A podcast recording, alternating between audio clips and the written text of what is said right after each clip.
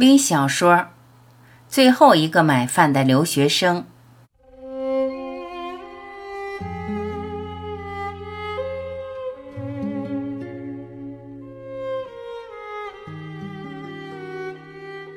在上世纪三十年代，一个格外寒冷的冬天，德国哥根廷大学食堂的厨师注意到一个中国留学生。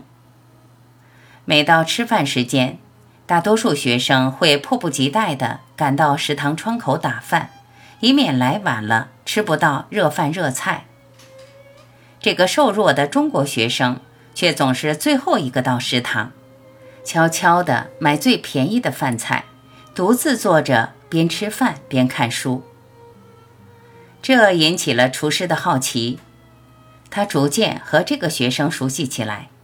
知道他诚心求学，漂洋过海来到德国，但因生活窘迫、自尊心强，只能避开用餐高峰期，选择在几乎没有人的时候吃饭。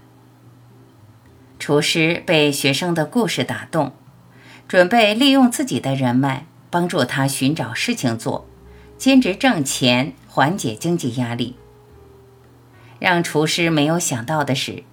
学生微笑着摇头说：“用课余时间出去打工，确实可以让我的生活过得舒服一些。可是我的祖国现在贫穷落后，需要留学生更快地学习到不让国家富强的技术和知识。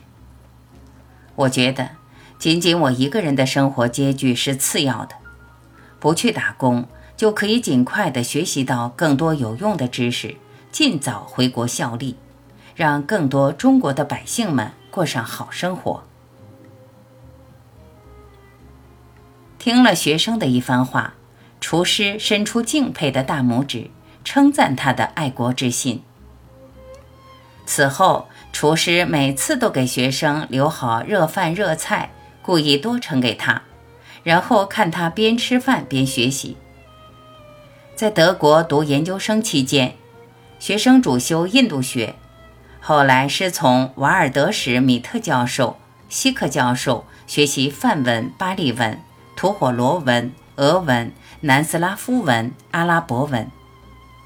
他把自己的一切时间都用来钻研学问。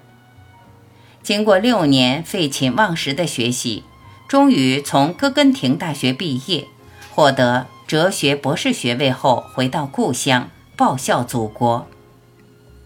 他就是国学大师季羡林。